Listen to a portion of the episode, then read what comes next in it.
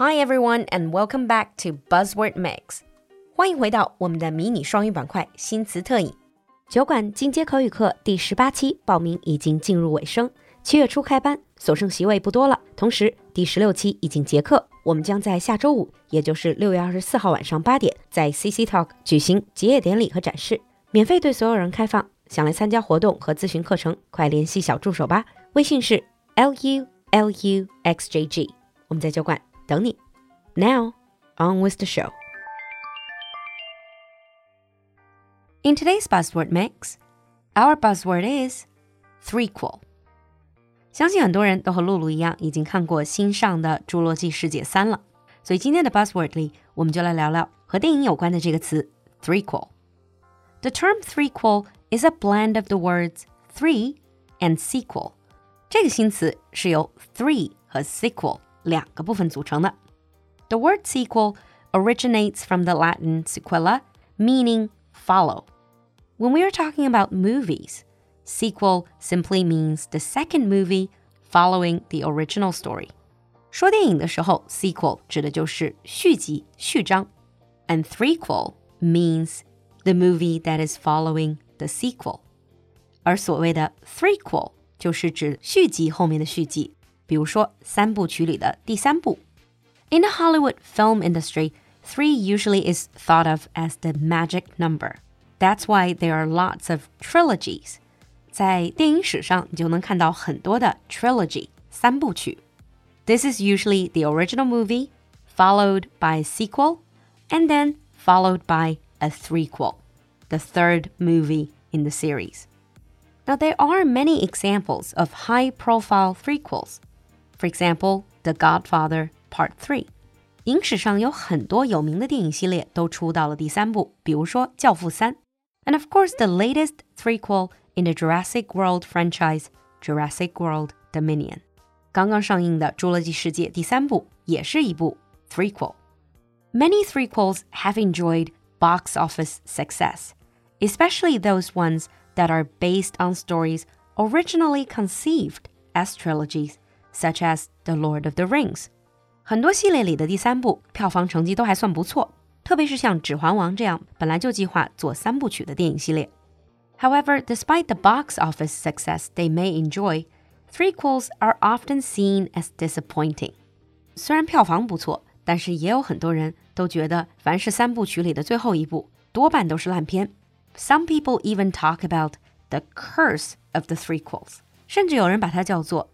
threequel 的诅咒。And it's not just the terrible ones. Some of the most critically acclaimed trilogies also suffer from the threequel curse. 即使那些很有名的电影系列，很多时候也逃不过第三部烂尾的诅咒。So it got us wondering what's really happening here. Why are threequels almost always the worst ones? There are two factors that come into play here formula and necessity.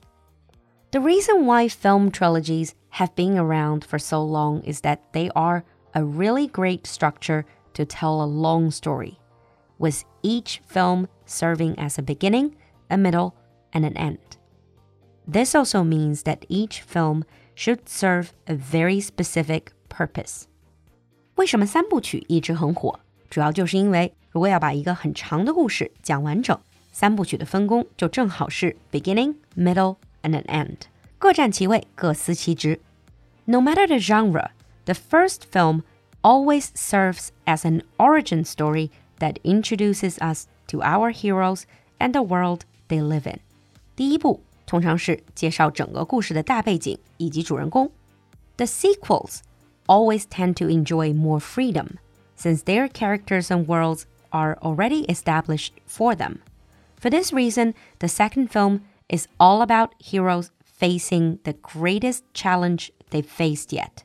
然后到了 sequel 续集的时候，因为前面已经打好了框架，就可以专注来讲主人公面临的某一个巨大的挑战或者一个大反派。This is where the problem with threequels comes in. There isn't really a formula for a successful threequel, at least not yet. 可到了 threequel 就比较麻烦，because they have a lot more to accomplish. They not only have to tell a great story that tops the films before it, but they also need to tie every loose end and somehow bring a satisfying conclusion to the whole story. 作为第三部也是最后一部的 threequel，它不光要讲好故事本身，要超越前面两部，而且还要去填前两部所埋下的坑，而且最后还要能有一个比较能有说服力的结局。And the threequel needs to do all of this in almost exactly the same length as the other films。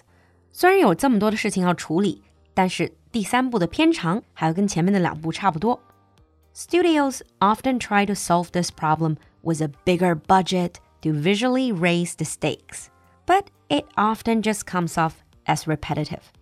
所以，为了赢得观众，很多的 threequel 都会投入更大，专注去做更加哇塞的视觉效果。 但故事线本身就难免会有很多的问题或者重复。And this is exactly how I felt about Jurassic World Dominion. Now, some threequels actually repeat previous successes as a strategy, like how Spider Man 3 which crams so many villains into one film, just replicates pretty much the same plot as its previous film. 有一些 threequel 干脆就是换一个新反派， 直接原封不动的照搬前一部电影的剧情。So that is the problem with formula. But then there is an even bigger problem necessity. Trilogies suffer the most when they are just not needed at all. 关于三部曲里这第三部的另外一个问题就是究竟有没有必要拍这个 threequel? Look at some of the worst rated threequels.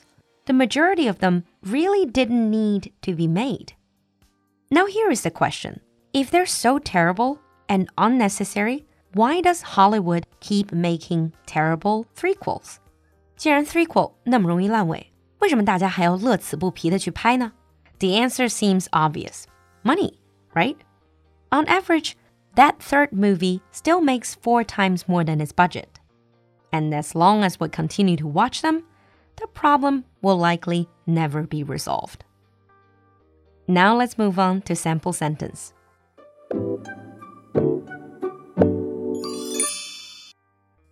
Most viewers believe the new threequel will end the Jurassic franchise as a whole.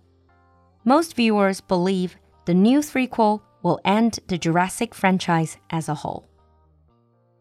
你听懂了吗？关注我们的公众号“璐璐的英文小酒馆”，来获取更多拓展内容。So, what is your favorite and least favorite threequel? What do you think about the Jurassic World threequel? 期待你的分享，我们下期见。